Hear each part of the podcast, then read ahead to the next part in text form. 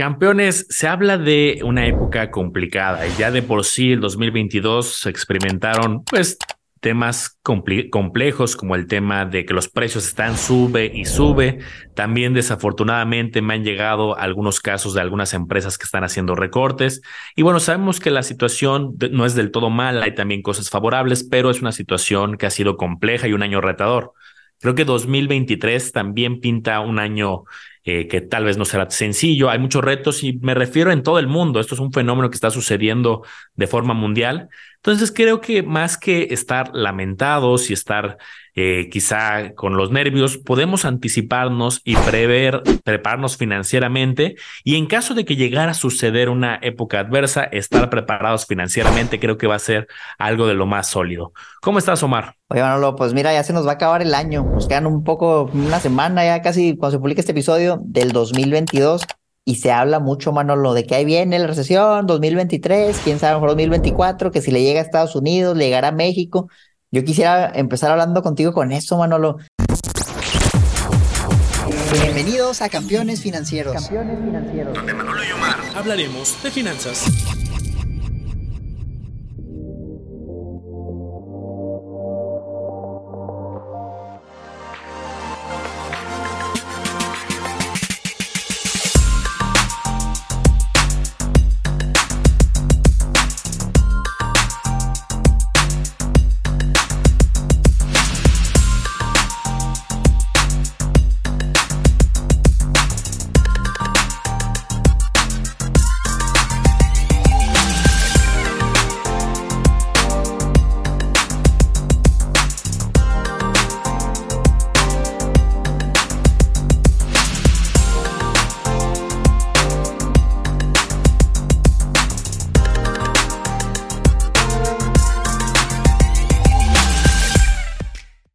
Le llega, por ejemplo, la recesión a Estados Unidos, que ahí sí hay muchos indicadores que probablemente venga, ya vemos algo de desempleo en el sector tecnológico, pero la realidad es que todavía no lo vemos en muchos otros sectores, todavía la economía se ve bien, quién sabe qué va a pasar, las tasas de interés nos dicen que probablemente sí va a venir, pero tú crees que realmente si en Estados Unidos pasa eso, en México nos afecte, Manolo, o es algo diferente? Creo que es un debate que siempre ha existido, ¿no? Y, incluso entre ciertos economistas usaban ahí algunas frases de que si a Estados Unidos le daba gripa, a México le daba pulmonía hace muchos años.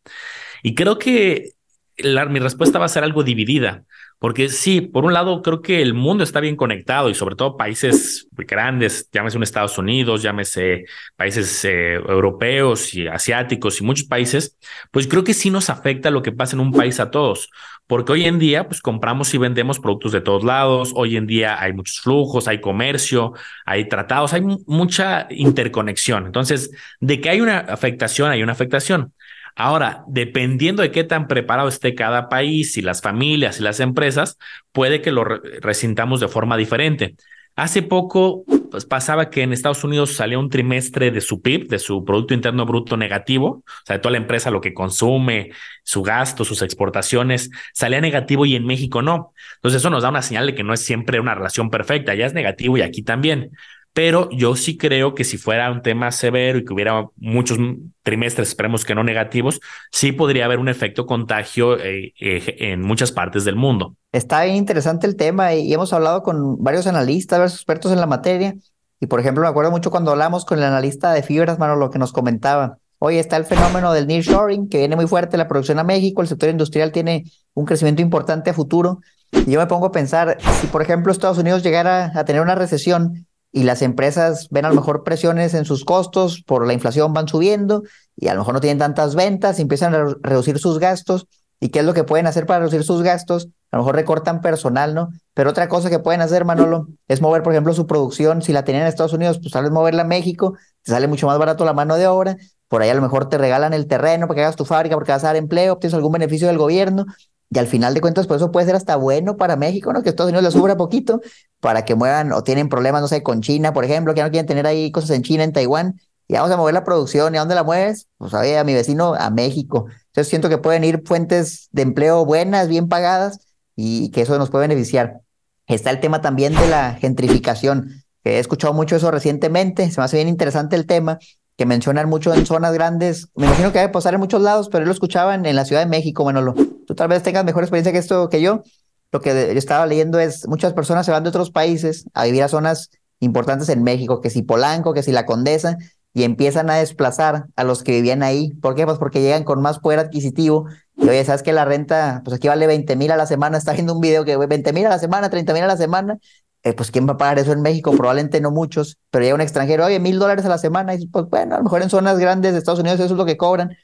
Y empiezan a acumularse ahí, ¿no? Los extranjeros, las personas se van desplazando, pero al final de cuentas eso ya sí es bueno o malo para los locales, pues probablemente sea malo pero para la economía en general, pues son personas que llegan con ingresos, que van a gastar, que van a gastar en México, y así no va circulando en el país. Entonces también siento que son cosas buenas. ¿Y por qué menciono esto? Porque en una recesión, tal vez alguien dice, oye, el costo de vida aquí en Estados Unidos es alto, deja mejor me voy a un país más económico y ahí vivo mucho mejor, con menos dinero.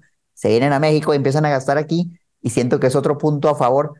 También hay muchos puntos en contra, pero yo creo que no todo, no todo es malo, mano. Lo siento que si va la recesión en Estados Unidos, chance hasta en México nos va mejor. Me siento optimista. Yo creo que cual sea el escenario, justo como empezaba el episodio, eh, yo creo que no hay que verlo todo pesimista, ¿no? Y a lo mejor vamos a ver muchos medios de comunicación y mucha información con esa palabra, ¿no? A lo mejor recesión, crisis.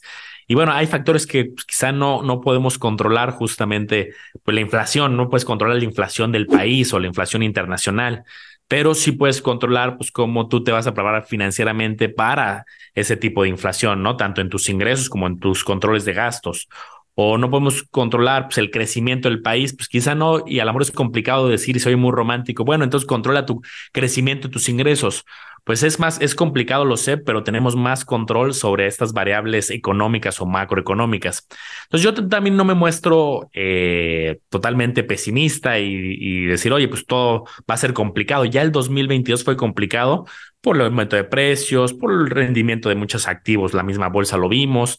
Entonces yo creo que, como dices, Omar, puede haber oportunidades y creo que de, de eso se puede tratar mucho este episodio de, oye, ok, puede haber una situación compleja, sale de nuestro control directo, salvo que seas el presidente de, eh, de la Reserva Federal o seas este, un subgobernador del Banco de México, pues quizá no vas a tener un control directo sobre la inflación y estas variables, pero sí sobre tus finanzas personales.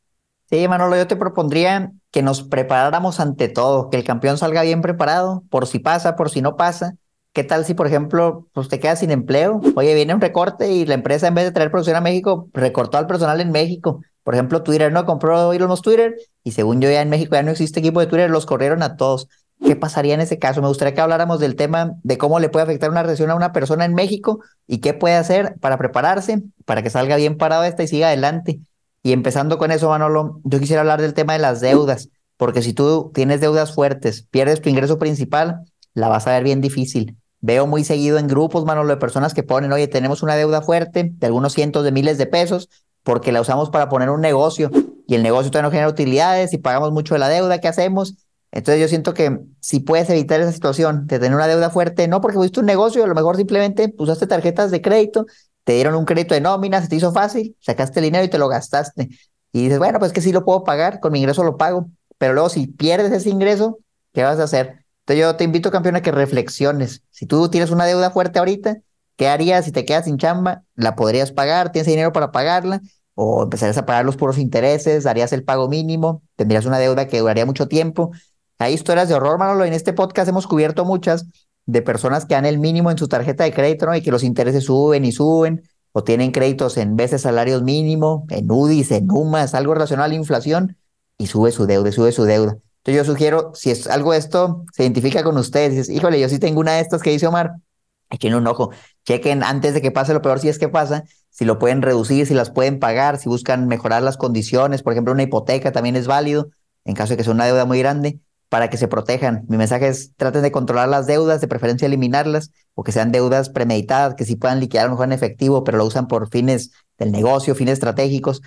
Chequenlo bien, porque una recesión te queda sin chamba, tienes deudas, y olvídate, mano, lo terrible situación. Yo veces he contado que he estado muy endeudado, pero afortunadamente sí tenía trabajo y sí las pude pagar. Si me hubiera quedado sin chamba, no sé qué hubiera hecho. Y sabemos que las tasas en las en una tarjeta de crédito, un crédito a veces personal, pues son tasas altas.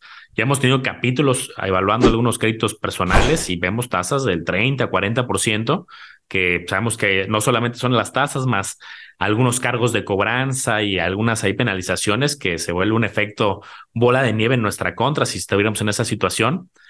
Y tocas un tema también eh, creo que complejo. El momento para pedir un crédito, eh, muchas veces sí me ha tocado ver eh, pequeños emprendimientos que piden un crédito y creo que esto depende de cada caso, no se puede generalizar tampoco, pero en muchas ocasiones se piden créditos cuando apenas el negocio no está estudiado del todo, no está, no hay una maduración, no se tiene como, pues, una, un business plan a lo mejor de que, de cuál va a ser el rumbo del negocio, o es más, ni siquiera han lanzado el producto. Entonces no sabes si la gente lo va a aceptar, le gusta. Y entonces una deuda, pues a lo mejor una deuda chiquita es manejable y es necesaria a lo mejor para algún tema operativo, ¿no? Pero oye, decir, no tengo nada de dinero, tengo una idea. Voy a endeudarme mucho con familiares, con amigos, por todos lados. De hecho, yo creo que es difícil, un, un banco no te presta a una empresa que se acaba de crear. Si tú lo creas y vas el día 2, y es tu empresa completamente nueva, una pequeña empresa sobre todo, difícilmente te van a prestar y te van a decir, deja que pasen unos dos añitos para ver si ya tienes un poco de historia, de ventas, estados financieros y vemos en el futuro. Bajo esa lógica llevada a los emprendedores que ahorita hablaba Omar, pues creo que ahí puede haber algunos eh, errores importantes.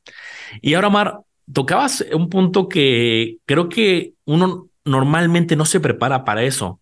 Oye, el tema del, desempleo que justamente hablabas. Muchas veces, pues uno se siente bien en la empresa o dice, oye, pues yo creo que la empresa esté estable y de la noche a la mañana la empresa necesita cortar gastos, la empresa eh, llega un nuevo director general, como fue el caso eh, de Twitter, que me gustó mucho tu ejemplo, y yo creo que ninguno de estos empleados se lo esperaba. Entonces, no solamente el control de deudas, sino yo también creo que vale la pena siempre tener un plan B y un plan C. Muchas veces somos, eh, tenemos la camiseta puesta y eso está, está muy bien, sobre todo si es correspondido con la empresa, pero también es importante, creo que tener, tratar de buscar alguna diversificación o al menos un plan B de qué es lo que puedes hacer en este, en el sector en el que te estés desarrollando. Yo ahí me pasaba mucho que estaba muy contento con una empresa donde trabajaba y decía es que de aquí me veo trabajando toda la vida.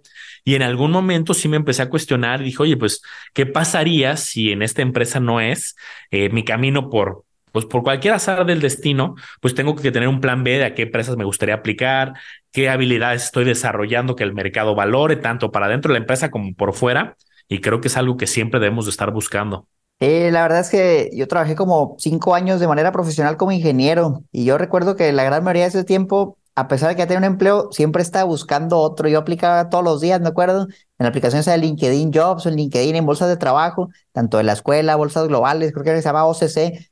Yo aplicaba en todos lados y de repente me hablaban y a lo mejor estaba hasta en el trabajo ¿no? y me salía ahí a una entrevista, algo así rápido por teléfono, en mi hora de comida o hasta a veces hasta así me salía porque yo siempre tenía el miedo, mano, como yo tenía deudas muy fuertes, yo sí realmente tenía el miedo de, híjole, si me quedo sin ingreso, no tenía ni fondo de emergencia, no tenía nada, entonces no sabía cómo le iba a hacer, y yo siento que eso me motivaba a siempre estar buscando una opción, si me iban a correr o algo, pues ya por lo menos tenía alternativas. Yo les sugiero que hagan lo mismo, digo, nunca está de más, mientras no les afecte en su trabajo, no le van a decir a nadie, o sea, háganlo de presencia en su casa, y apliquen, apliquen, no pasa, si te hace una oferta y la rechazas, pues no pasa nada, digo, el chiste es que estés protegido tú, porque pónganse a pensar, la realidad es esta, si la empresa necesita recortar personal para subsistir, ¿qué creen que van a hacer? ¿Que van a decir, ah, pues yo le pago todo y absorbo eso? ¿O, que los van a correr? Los van a correr, o sea, la realidad es que somos un recurso que muchas veces simplemente nos corren y ponen a alguien más, o nos corren y listo.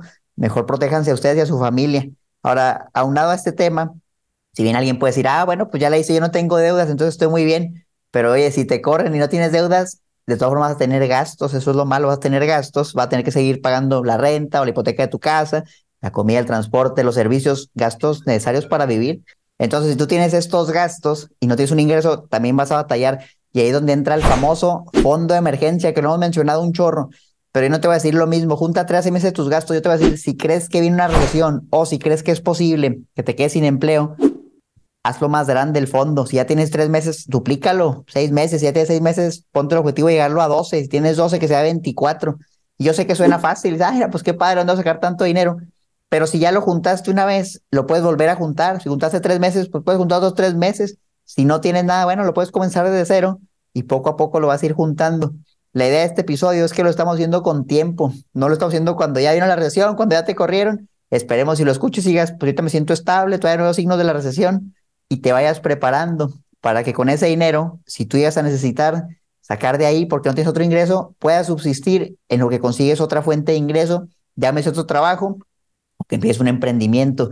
pero también es bien complicado, bueno, la realidad es que la mayoría de los emprendimientos no te van a dar ingresos luego, luego, usualmente tienes que hacer una inversión, puede ser pequeña, puede ser grande, puede ser tiempo, puede ser dinero, pero los resultados, y corrígeme si opinas de lo contrario, no llegan al día siguiente, no emprendí y de repente ya me dieron 100 mil pesos. No, pues a lo mejor pueden pasar hasta años para que pase eso. Entonces, poco a poco. Por eso yo nunca les sugiero si los corren, con la liquidación va a poner un negocio. Es bien complicado, o sea, poquito a poquito, mejor con ingreso estable. O por lo menos es lo que yo pienso. Siento que es más fácil que falles. Si te liquidan, todo lo avientas a un negocio y si no pega, pues ya valiste. Si sí pega, qué bueno. Pero si tú te liquidan, consigues otro trabajo, con eso te mantienes y luego aparte pones el negocio poco a poco y ese mismo flujo lo va haciendo crecer, no tienes fallas, así el negocio quiebra, pues igual ya tenías el ingreso que te da para tus gastos, son mis consejos, checa bien ese fondo de emergencia, ya sea que o para emprender o para subsistir, pero trata de que la fuente de ingresos la reemplaces lo más pronto posible, aunque bajes tu calidad de vida, porque si no, es bien difícil, mano, ya con hambre en el estómago, no piensas igual, no actúas igual y, y puede llegar a una situación complicada, que sí te puede levantar de todo, pero es más difícil. Y fíjate que el fondo de emergencia ahorita hay muchos instrumentos financieros regulados que ofrecen un rendimiento para inversiones de muy cortito plazo.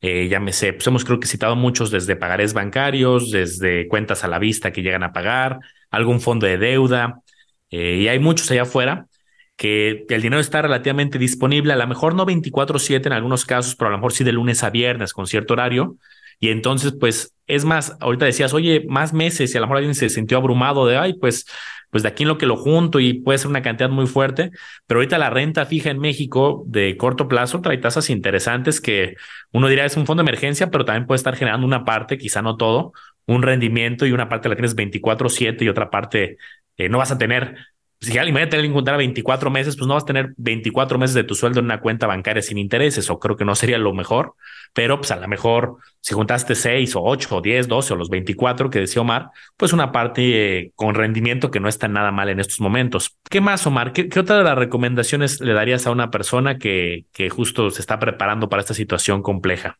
Fíjate que ya hablamos de la parte de, cómo protegerte, pero siento que hay otra parte importante y es cómo aprovecharlo, porque también vamos a ver muchas personas, Manolo, que nos vamos a beneficiar económicamente si viene una recesión. Y yo sé que suena bien feo, hay personas se van a quedar sin empleo, tú andas hablando de que vas a ganar dinero, pero es que la realidad es que hay personas que se van a preparar desde ahorita, por eso le estamos haciendo este episodio, y que también se pueden beneficiar y no tiene nada de malo, también lo pueden hacer ustedes porque ustedes se prepararon, tienen el ingreso y ahora lo que van a hacer es invertirlo. Están juntando dinero, a lo mejor no para sobrevivir porque eso ya lo tienen, sino para ponerlo en algún negocio. Oye, ¿sabes qué? Este negocio lo andan rematando y lo voy a comprar o comprar algunas acciones, ETFs, compré fibras, compré bienes raíces. La realidad es como las personas que se van a quedar sin empleo, tal vez tengan algunos activos. Oye, pues tenía un terreno, una casita y la voy a vender porque necesito dinero, ya que no tenía fondo de emergencia y no consigo otra fuente de ingreso los precios probablemente vayan a bajar en ciertos activos, Manolo, de ahí donde podemos llegar y comprar más barato. Pero para esto, pues tienes que tener capital. No vas a llegar y, oye, pues yo traigo deudas, no tengo fondo de emergencia, déjame, le meto acciones en la bolsa y no tengo empleo. Pues probablemente no sea la mejor idea. Pero si tú dices, ¿sabes qué? Pues yo ya llevo años siguiendo al podcast de campeones, al canal de Manolo, al canal de Omar, y la verdad es que ya me siento bien financieramente, me siento estable y tengo un dinero extra que quiero invertir. Siento que estos momentos que vienen son los mejores, Manolo. Y deja tu 2023, ya 2022 Oye, pues ves acciones, hablamos en el episodio pasado, menos 50, menos 60%, ya a lo mejor ya hay descuentos considerables y tal vez el siguiente año sean todavía más grandes o activos que veas que bajen. Yo la verdad es que me hace difícil encontrar bienes inmuebles que bajen mucho de precio en México, pero quién sabe, a lo mejor sí bajan, o agarras algunos fibras o algo, un fideicomiso, privado puede ser también. Entonces, ahí la idea sería, Manolo, el concepto del fondo oportunidad. Si creen que pueden aprovechar eso, que se vayan preparando, y ese ahorrito, si ya tienen su fondo de emergencia, les pongo un siguiente reto. Junten ahora el fondo oportunidad, dinero que algún día lo van a usar para invertirlo, pero mientras lo están guardando, lo están guardando y cuando llegue el momento lo van a usar. ¿Tú cómo es eso del fondo, Manolo? Sí, yo, yo creo que este fondo se habla poco, siempre se cita en finanzas personales el de emergencia, ¿no? Y creo que sí es muy útil porque justamente es como defensivo, ¿no? Tener el escudo ahí defensor, pero las oportunidades luego suceden y y luego, ¿qué pasa? Que siempre mucha gente dice, ay, me hubiera gustado comprar cuando estuvo barato, me hubiera gustado haber aprovechado este. Y la filosofía y la psicología luego humana hace lo contrario. compramos estrategias de inversión activos cuando están carísimos. Y pasó con, yo lo veo mucho con, por ejemplo, con Bitcoin. Cuando estaba en un millón trescientos mil pesos, pues todos los noticieros había un auge. Ahorita está en cercano a los 300, ¿no? La misma bolsa de valores 2020-21, cuando hubo un auge, eh, había mucha gente comprando y ahorita que está mucho más bajo, pues, este, pues justamente vemos más escasez en la demanda. Y no digo porque esos instrumentos sean buenos o malos, cada quien lo debe de evaluar y por eso hay mucha información que hemos empoderado, pero lo digo justo por las oportunidades que van a existir en estos y en muchos. Para algunos son oportunidades y para algunos a lo mejor dices, este activo no me gusta y se vale. Pero creo que se vale construir tu fondo de emergencia, tu fondo de oportunidad y ese fondo de oportunidad pues se va vaciando lo tienes y compras algún activo cuando ves esa oportunidad y se vuelve a construir, a lo mejor luego vendes algo y lo vuelves a reconstruir. Ese es yo creo que un fondo un poco más dinámico, que no existe una regla perfecta de son tres meses, son seis meses, es un mes. Yo creo que más bien es constantemente ahorra, constantemente ten una fuente de ese ahorro disponible para poder estar analizando alguna estrategia y constantemente está, este, mantente comparando, analizando para poder estar oportuno en esas oportunidades. Fíjate que yo creo que si alguien quiere aprovechar la recesión, pero todavía no sabe cómo, porque ese también es un gran reto, Manolo. Eh, hablan de compra activos, compra acciones, ETFs, pero luego, ¿qué tal si alguien es el primer episodio que escucha y dice, ¿y dónde, no? ¿Cómo? ¿Cuál compro de los miles que hay? O ni sabes cuántos hay. Entonces también requiere preparación, pero les voy a dar un tip rápido. Si alguien quiere aprender, obviamente están los videos del Manolo, los míos, los del podcast, en lo que consumen todo eso, van aprendiendo, vénganse al taller, el link está en la descripción si quieren, pero en lo que aprenden, métanse a lo seguro. Abran una cuenta, por ejemplo, en CETES, Manolo, en un pagaré bancario, tal vez en algunas SOFIPO de las que hemos mencionado, y empiecen ahí, ahí ponen el primer movimiento, pues, ¿cuál es? Que saques dinero de tu cuenta bancaria que no te paga nada y hagas que te genere algo, pero ahorita están de suerte, si van a empezar así, porque las tasas son muy altas, o sea, son rendimientos que a lo mejor a veces ni en la bolsa vamos a lograr. No es raro ver tasetes ya alrededor del 10%, 11%, con un riesgo mínimo. Pagarés bancarios por ahí van a andar también. Entonces, pues tal vez la persona que dice, oye, yo quiero irme a lo estable, me voy a la renta fija y por lo menos unos años de pérdida, a lo mejor un año esperemos, preserve las tasas altas porque las amarraste ahorita o te duren un par de años. No lo veo tampoco como mala estrategia para alguien que busca algo, algo muy seguro. Bueno, que dice, no, pues no le quiero perder, no me la quiero andar jugando. Yo siento que para todos hay. Pero ¿qué más opciones ves tú, Manolo, para alguien que quiere ir juntando su fondo de oportunidad y luego aprovecharlo o empezar a invertir en algo ahorita? Ahorita me gustó mucho el consejo que dabas porque justo, oye, me cayó un dinerito, vamos a suponer una liquidación, algún bono, algo extra. Y justo si no tienes ese conocimiento, ¿qué pasa? Pues lo terminan dejando en la cuenta bancaria, ¿no? A lo mejor ahí a la vista, hay más tentación de, pues, gastarlo. Eh, entonces creo que justo el prepararte en educación y de las dos cosas, ¿no? La financiera obviamente es lo que nosotros promovemos y edúcate y tienes un montón de videos, tienes el curso online muchísimos recursos, pero yo creo que también esta inversión, si llegas a tener recursos, en, como lo mencioné hace un ratito, oye, métete a cursos, métete a ciertas habilidades que te van a ayudar a o conseguir un trabajo más rápido o a poner tu propio negocio o a diversificar tus ingresos yo creo que lo hemos platicado en otros episodios, Omar, pues también constantemente está buscando este aprendizaje continuo, ¿no? Y creo que hoy ya no es un tema de recursos.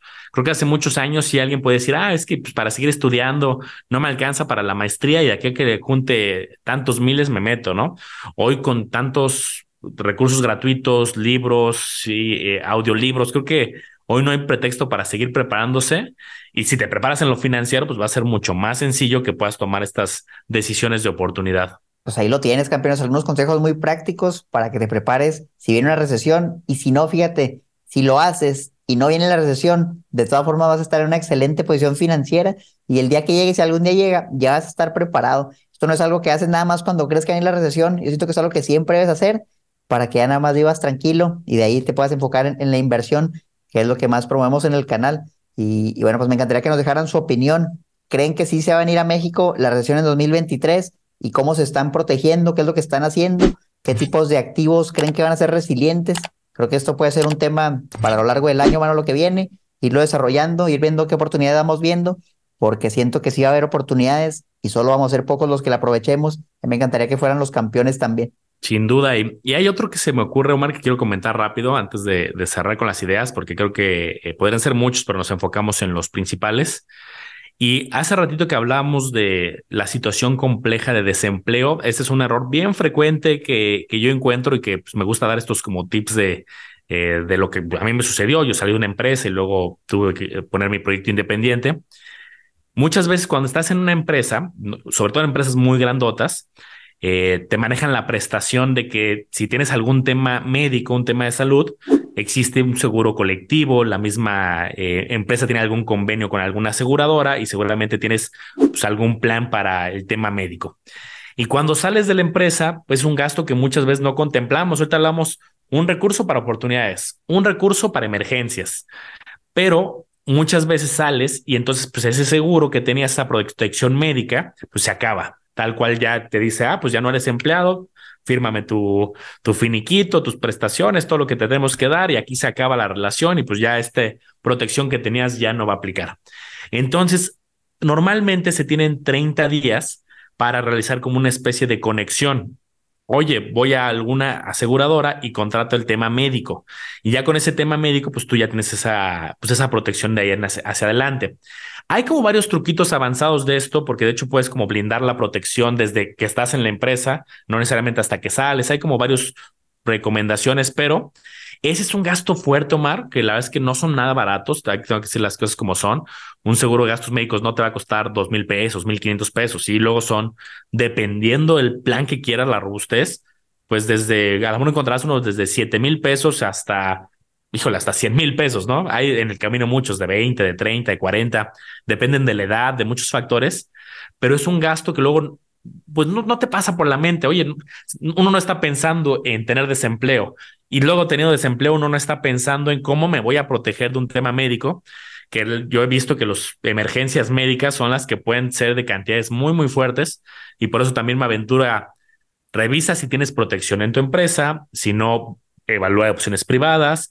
Si tienes un, ves un riesgo de que van a hacer recortes, pues ten también un guardadito extra. Y sé que es un capítulo difícil de guarda para oportunidades, para emergencias, para eh, el seguro médico. Sé que es retador, pero hay tiempo, planeación, ahorro.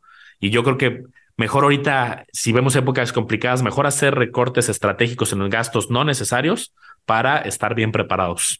Sí, fíjate, no es raro que pierdes tu empleo, te sientes muy estresado, te sientes abrumado, ¿qué vas a hacer? Y el estrés pues genera muchos malestares, genera enfermedades, entonces no es raro ver personas que se quedan sin empleo y luego se enferman por, el mismo estrés y luego no tenían seguro, y entonces olvídate, es un, un carrusel de muchos eventos negativos que te pueden pasar y que se pueden prevenir. Oye, bueno, pues me dio estrés, pero sí tenía el seguro y me atendieron y salí adelante. Qué diferencia, no es un panorama muy diferente. Entonces anímense, si quieren el curso de más de siete horas, chequen ahí el enlace abajo y los vemos en el taller. Manolo, ¿algo más que quieras agregar al episodio? Pues que sigan a Omar Educación Financiera, el lago de los business y por supuesto a Campeones Financieros. Siempre nos ayudan con su manita arriba y nos vemos en el próximo episodio. Hasta la próxima.